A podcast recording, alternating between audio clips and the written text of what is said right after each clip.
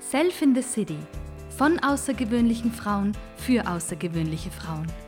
Herzlich willkommen beim Self in the City Podcast, dein Podcast für ein erfolgreiches Leben als selbstständige Frau in einer Großstadt. Okay.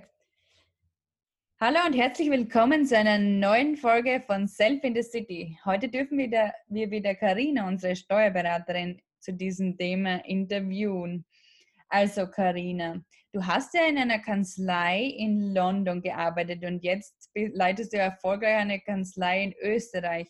Was kannst du uns zu den kulturellen Unterschieden erzählen?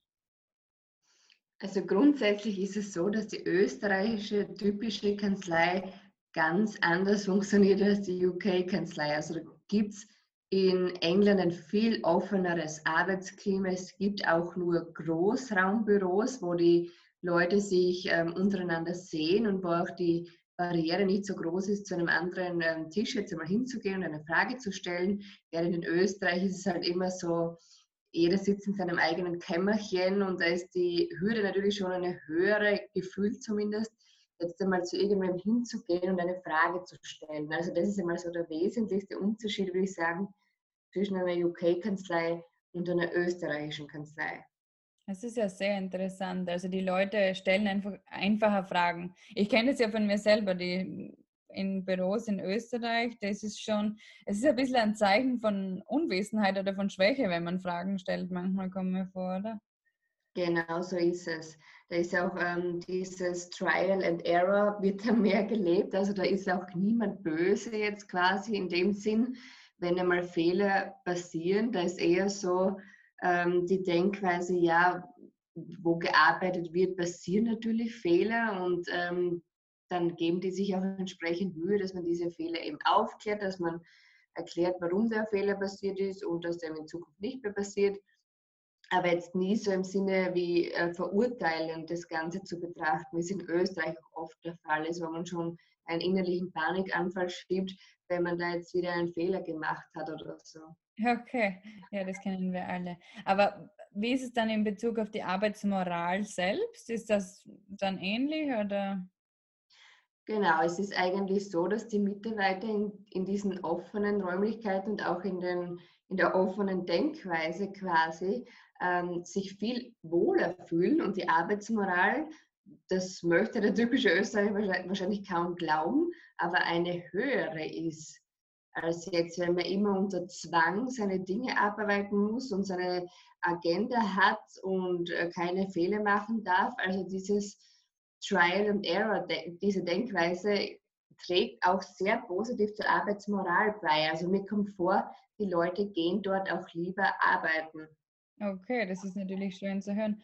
Und ähm, bekommen Sie, also werden Sie auch fertig mit der Arbeit oder wie würdest du sagen von der Geschwindigkeit her oder von der Arbeitsleistung?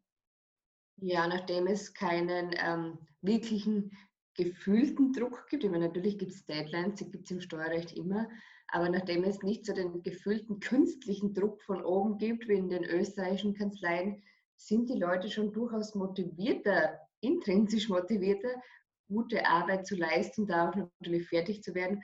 Und sie haben eine eigene Motivation, die Arbeit gut zu machen. Während in Österreich ist es immer so ein bisschen eine Fremdmotivation, weil man das ja machen muss. Ja. Das klingt natürlich sehr verlockend. Ähm, da, das bringt mich auch schon zu meiner letzten Frage zu diesem kurzen Interview. Ähm, und sicher eine Frage, die auch viele interessiert. Kannst du irgendein brennendes Thema mit uns teilen, wo du sagst, das ist jetzt ein inhaltlicher Unterschied zwischen UK und Österreich? Genau, also es ist, es ist so, dass ähm, man für die Juristen und äh, Wirtschaftsleute unter den Zuhörern, die werden es wissen, es gibt ein unterschiedliches Rechtsverständnis natürlich. Also in England und Amerika haben wir Case Law das bedeutet, es wird äh, nur angeschaut, welche Gerichtsurteile gibt es zu einem Thema und dann entscheidet man den aktuellen Fall nach diesen Gerichtsurteilen, die in der Vergangenheit schon einmal entschieden wurden, die einen ähnlichen Sachverhalt haben. Während in Österreich und auch in Deutschland, typischer mitteleuropäischer Raum, ist natürlich alles kodifiziert. Also steht alles pingelig genau in den Kodizes drinnen und für alles gibt es tausend Paragraphen, tausend Richtlinien wo irgendwie komplett alles abgedeckt ist. Also auch hier sieht man schon, das Denken ist im angloamerikanischen Raum sehr viel freier. Also man schaut sich quasi an, gab es sowas schon einmal und wenn ja, wie wurde dort entschieden und dann lehnt man sich darauf an. Ja, das ist ja interessant. Na, vielen Dank für diese Einblicke und sehr ja, gerne.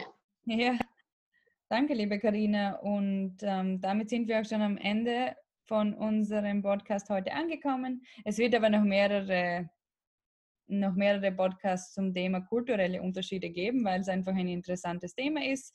Und wir würden uns natürlich freuen, wenn ihr uns einen Kommentar hinterlässt, wie euch das gefallen hat oder ob ihr auch andere Fragen habt, die wir bearbeiten sollen. Ähm, und danke einmal und bis bald. Ciao.